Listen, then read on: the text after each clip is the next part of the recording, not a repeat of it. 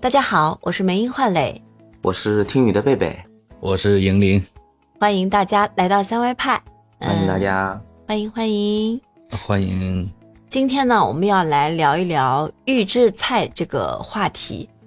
其实预制菜这个东西，我们好像很早就知道了，但是这个话题现在被提出来说，主要是因为预制菜进校园了，这件事情就让。好像这个预制菜这个事儿一下就热热门起来了，嗯，反正，呃，我自己作为孩子的家长啊，我如果孩子在学校吃的是预制菜的话，我肯定是肯定是不会同意的，这个这个绝对是坚决反对啊。嗯，那银玲也是有孩子的，对，进校园已经进校园了，嗯嗯，有点。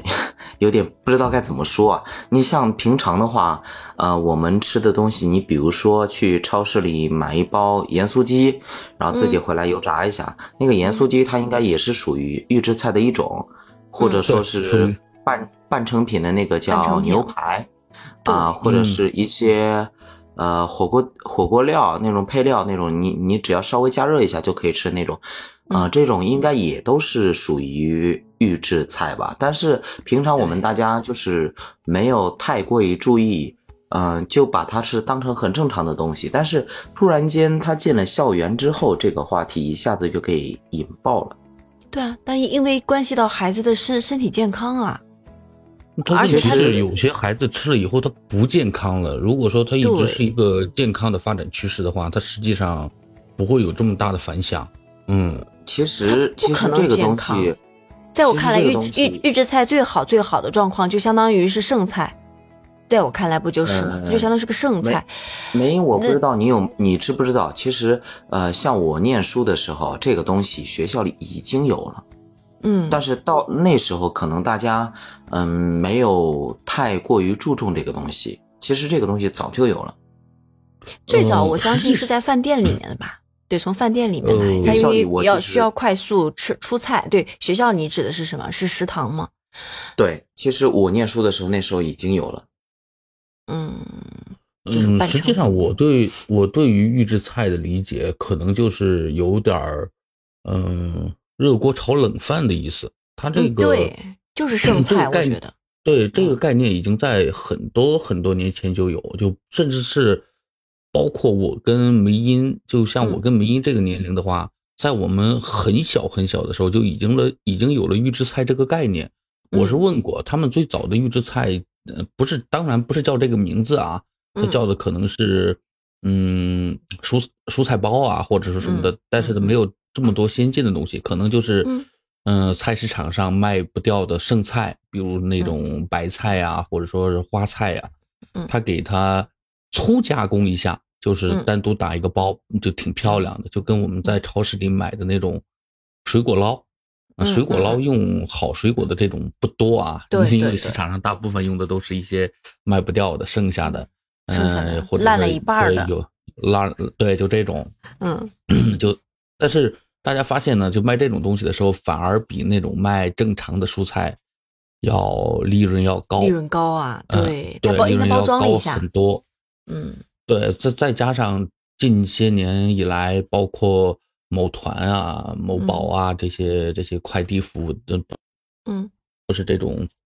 呃快餐服务的兴起，嗯，然后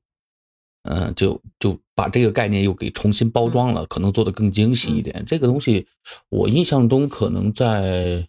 就是它能下沉到很很下级的市场，就比如我们这种小县城的时候，嗯。大约在四五年前的时候，就随着那个微商概念的兴起，开始有了第一批的，包括麻麻辣小龙虾，或者说，呃，那个叫什么鱼火锅火锅鱼火锅鸡啊，这种就是像自热食品，就自热米饭、自嗨锅，就这种啊。对。然后再逐渐逐渐的把这个东西给给给细化分了，包括那种，实际你想想。我们很小的时候吃的那种八宝粥，或者说那种午餐肉的罐头，它其实就已经是算是预制菜的一种了，就即食类的嘛。对，没有错，没有错。但是谁会一天天天都吃呢？如果说他进入到这种小学生的这种食堂，那意味着小学生可是要天天吃的。对这个东西，实际上它就像我们有的时候偶尔的也会，就像大家都知道，吃烧烤可能不是一个很健康的行为，就是说你每嗯。天吃每天吃，在我看来，你每天吃一种单一食品，它都不是一种健康的行为。对。但是它不妨碍我们偶尔的会打一下牙祭，就是说嗯。馋了嘛，要要去尝一下。嗯。呃但是它这种就是一旦进入校园以后，它的结果就是这些学生们会面对着要要每天吃这个东西，并且它作为一个概念以后，很多的资本注入这个东西，把它形成了一个概念概念市场化的东西，嗯然后就整个在校园里面开始推广，但是时时间非常短，这个嗯这对 这个事情发生的时间非常短。嗯、随着不断的爆出来一些负面的新闻，有些省份，刚才我去查了一下，嗯好像九月份的时候，四川就已经明确了规定，预制菜不宜在校园推广。就是你这个东西，你说就像我们平时点的外卖，可能大部分都是预制菜。你如果像我这种经常进市场的时候，嗯我在市场里面我会看到，呃，无数的这种预制菜。就是你如果真的吃呢，它是要比普通的这种这种可能做的不够好的饭馆做的要好的，但是你比那种真正的大厨呢又不如，但是是可以入口的。当时我就在想，我说，就像完全没有开过，就不是没有厨师经验的人，拿这些预制菜也可以轻轻松松的搞定，搞定一桌子菜，就是自己品尝，或者说招待招待亲亲朋啊，很简单的，无非就是加热一下，或者在锅里给翻炒一下，对，特别特别简单。当时还觉得是挺好的，但是这个东西一旦成为了一种概念以后，最开始进校园的时候，你知道他们这种概念是怎么出来的吗？他们说的是，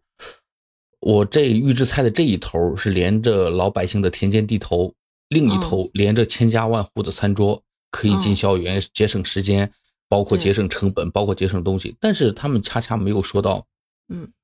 你所有的预制预制菜品，那个保质期对。是，你你如果做到真的是新鲜的话，它的嗯。成本并不比你去呃市场采购直接炒这种新鲜的要低。但你如果想降低成本的话，那你只有在里面加入各种各样的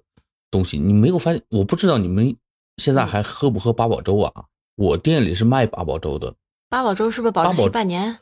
一年半？半年。嗯 八八宝粥保质期是二十四到三十六个月，哎呦天哪！我的最短的天，最短最短的都是二十四个月，包括市面上所有大牌的八宝粥，这都是大厂牌的，嗯，都是最低的都是二十四个月。呃，你们买早餐的时候有没有买过那种就是塑料包装的那种，就是你一看它就是成品的小米粥啊，我看到过或看到过或者说啊，有有有，你你你们如果下次买到的话，尤其是它不是从那个，就是从一个大桶里给你们盛上，然后再给你们封口，对，它不是那种。如果说它拿给你的就是成品的话，你们可以注意一下，那个保质期通常在十二个月左右。啊，对，嗯，那个口感也很很难很难形容呀。呃，对，但是这种东西它会怎确么说呢？实是遍布你想一市场，真的是遍布市场，很多。一个小米粥，你想它十二个月的保质期，嗯，这个东西是很不可思议，它不可能单单靠一个包装就可以做到的，它里面那里面肯定充斥了大量的科技与狠活啊！科技与狠活。对啊，刚才嗯我我也在看到这个，就是有有一个博主，就是把这个呃预制菜和外卖同样的，比如说我也嗯买一个酸菜鱼的预制菜，再买再点一个酸菜鱼的外卖，他进行了一个比较，他发现预制教预制菜大概率都会比你买的外卖好吃嗯啊，这个好吃，你看它配料配料配料表里面得要加多少多少东西，让这个东西长时间不去变味儿，而且那个味道还特别的好，口感也好。对他，他嗯看了一下配料表，大部分全是科技与狠活。其实科技与其实你们科技与狠活是是非常嗯那啥的。如果有时间的时候，我给你们拍拍几个我店里有的，嗯、给你们看一下。就是呃，什么叫那个千里香啊、透骨香啊，然后一勺白呀、这种 东西。哎，其实包括什么浓？汤宝啊，什么玩意儿的，这些玩意儿嗯我觉得都是对身体没有好处的。我觉得，嗯，其实你们贝贝知不知道想说啥？嗯那那个，就算是现在的很多的早餐的摊子上，预制菜这个东西也非常的普遍，你们知道吗？就像我平常上班的时候路过一个早餐店，呃，然后我会看到它的油条是半成品的，它的那个叫萝卜丝包，或者说是呃不是萝卜丝包，是那个叫呃那个油炸一下，我不知道那东西叫什么。嗯，也也也是也是那种半成品的，还有它的麻团也好，很多很多的东西全部都是半成品的。但是油条嗯确实不可能现场他那个做啊，它这面得提提提前一天要醒发。有，因为呃，大概是半年前的时候啊，半年前的时候我去我经常去的一家早餐那边，他们的油条还是啊、呃先做的，因为我们可以看到，呃，他们在边上支了一个摊子，一边是在和面，一边是在炸，即时捞出来的那个油条然后现在的话，他们家也换了，直接半成品的油条，直接扔锅里捞出来就能吃。那、哦，那那种现炸的，对，第一呢，是它售价一定会高，就像刚才贝贝说的那种现现炸的油条，在我们这种小县城还有非常非常多的这种夫妻店是做这种的，他就是专嗯专门做油条的，提前一天要和面啊，要怎么样啊，然后很嗯早起来就开始做，这种通常就在个九块钱一斤左右，就在我们这边啊。你们油但条是论是像那斤卖的，对啊，当然喽，你们是不是论根卖的吗？我们论根卖啊，一根两块钱。啊 啊？一两块吗？我们这有卖一块，我有卖两块。呃 然后我们这边还还是论斤腰的。啊，像像我们这边还有一种，呃，有一种就是路边摊啊，就是早餐的路边摊。它这边我们这边应该是有一个公司的，它叫什么鱼城嫂早餐还是什么东西，我忘了。就是路边一个绿色的小车，呃，带棚的那种，那种呢它是常年固定在一个位置的，然后他们里面有各种肉包子啊，呃，或者是粉丝包啊、菜包啊、豆腐包啊，还有那种各种，就像玲玲刚刚说的那个八宝粥啊、小米粥啊，嗯还有豆浆，还有那个叫手抓嗯饼。哦，关键是手抓饼，它现在都是，哎，嗯你网上可以买的，知道吗？买那种对对对对对，只要加热一下就行了。嗯嗯，嗯它这个东西早餐全都是预制菜，我跟你说那个包子啊，它它肯定要预制，就算它它整个不预制，它至少那个馅儿也是预制了很久的，至少呃呃，就我刚刚跟你们说的那个，半年前他们家油条还自己炸的那家，嗯他们的包子全部都是自己做的。呃，当然啊，口味这个东西可能，嗯，呃，萝卜白菜各有所爱啊，但是那怎么说呢？吃起来还算放心，因为他们家的菜都是菜市场里鲜购的，我们都知道的，还有肉也是。但是现在全部换成了那种，你只要加热一下就能吃这个东西，它里面到底是什么菜是什么肉？说实话，外面的那个肉包子，呃，包括灌汤的，灌包括那种小笼包、煎包，我一概不吃的。对对对，但是我就不明白了啊，就比如说早餐本来它利润就比较低，他自己做无非就是希望能够降低成本。他如果买人家现成的，或者他加盟哪个店，他直接比如说你有这种 连锁店，他就他也不要你做，他直接配送过来都是冻好的，你只要上锅蒸一下就行了，他成本不就增加了吗？他人是会轻松一点，不会成本 是反而降低了，降低了，降低了太多了。因为这些东西，他如这果说个玲玲应该应该应该会懂这个道的，让他给你解释。嗯，这个我我我给你们两位说一下啊，因为我本身自己店里是有专门有一个冰箱是专门卖这些东西的，包括刚才贝贝说的手抓饼啊、鸡蛋灌饼啊，还有那个肉夹馍的那个馍呀，呃，包括蛋挞啊、蛋挞蛋挞皮、蛋挞液，还有很多很多，那一个冰柜全是这种这种预制菜，包括小龙虾呀，嗯，你就就嗯就就这些东西。呃，饺子就咱说一个最简单的，就是那种水饺嘛。你除了嗯。三全这种大企业的，它如果说嗯。用的东西用料还算扎实的话，它的价格你觉得还是合理的。但是你要知道，有很多小的水饺厂，那种水饺进我店里的时候，差不多我想想，那一袋是两斤，我搞活动的时候，差不多在十块钱四包，也就十块钱八斤水饺，然后这么便宜，我差不多还能赚三块，赚三块左右。他怎对你么做到的你想想那是什么料？你那怎么想想那是做到的？什么配料啊我的？天，怎么做到的？呃，它里面的原材料的原因，因为实际上在我们中国，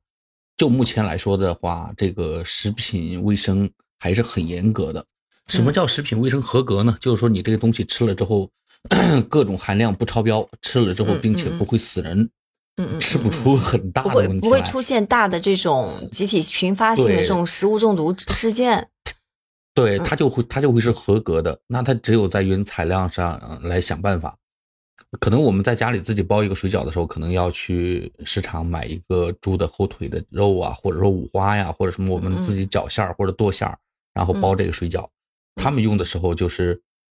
呃，你就不知道他用的什么。我相信两两位大概没有这种很深的体会。嗯就整个一个猪肉下来以后，他们首先要干的是要把边角余料给剔下来，嗯就是不整齐的。嗯嗯，就已经切不成块儿、切不成条儿这种这种边角料给剔下来，但是嗯它是肉的，这种、这种东这种东西呢，通常会进入我们的餐饮业、小餐饮业，就是像做做早餐、做还有做做各种包子、肠做水饺，对，做各种肠什么的，这个是没有问题的。嗯嗯嗯，然后他们为了进一步降低成本呢，就会，你想这个所有的肉菜，作为爱吃肉的人来说，它油水不够，它是不好吃的。嗯。你本身菜的价格没有多少，因为再加上他们用的菜的品质也确实是不够好。嗯嗯，说白了吧，就是这些，就像我们吃白菜的时候，我们把最外面那层剥剥下来不要，嗯嗯就就通常就吃里面一些更干净、更什么的一点儿这种所谓的菜叶子，这种东西是吃不死人的，它只不过可能看起来不够新鲜，不够什么。但这个时候它进入馅料里面的时候，你是看不出来的，嗯，并且再在里面加上大量的呃鸡鸡皮嗯嗯嗯或者是鸡的下脚料，那个东西嗯便宜的不要不要的，特别，特别便宜。鸡鸡确实便宜，你就别说那个，我就对说鸡胸肉，鸡胸肉在嗯那个超市你就卖那冻的，它要是打折，你就你我们只是零售啊，只是零售端，嗯，那个都很便宜，一斤就很便宜六七块钱，六七块钱，我啊六是在零售端，对，那你嗯如果说是批发，那更便宜了。嗯。对，那 对啊，我我们在超市嘛，都是零零售端嘛，而他那个大嗯，而都是极大的大鸡胸肉那种我，我之前看到嗯。过一个消息，说是呃有人就是卖那种鸡架啊或者是什么东西的，他嗯。们用的那个东西去批发，那一只鸡或者一只鸭真的是便宜到啊、可能五六块钱你就能拿到一一整只了，而且那个儿头还不小。对对，大洋嗯。鸡啊那种，嗯。这个我是可以告诉你们的，二十二块钱十九个，嗯，那那划下来差不多就一块多一一只了。那所以这个鸡出栏的时间肯定不得长啊，这这个鸡肯定是从出生到四十天呢四啊四十天嘛，四十天出栏的鸡，对。并且我告诉你，贝贝，这种的话还是说你买生的价格，它是这种价格。其实你如果买那种成品熟食的话，它会更便宜。你可能会奇怪说，为什么它做熟了之后它会是更便宜的？嗯因为这种鸡架呀，通常的时候会是在很多饭店或者说熟食店，他们底汤当中的配料，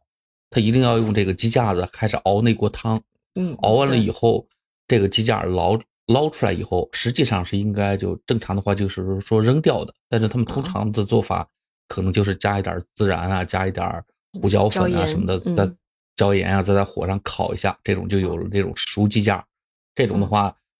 嗯，反正我是卖过五块钱四个了，就是贝贝从此再也不碰这玩意儿了。我我本来大家觉得觉得也就还好。您这个东西，嗯，没有没有办法，嗯，你没有很好的办法去杜绝这个东西，还是回归到它本身的来说的话，这个资本的力量太大了，就短短的几年的时间，从一七年可能一千亿的市场，到现在到二一年的时候已经涨到了三千五百亿，嗯就可能大家的对市场的预测，可能就明年后年之后，这个市场规模将会突破八千亿，这么大的一个一个蛋糕，肯定会有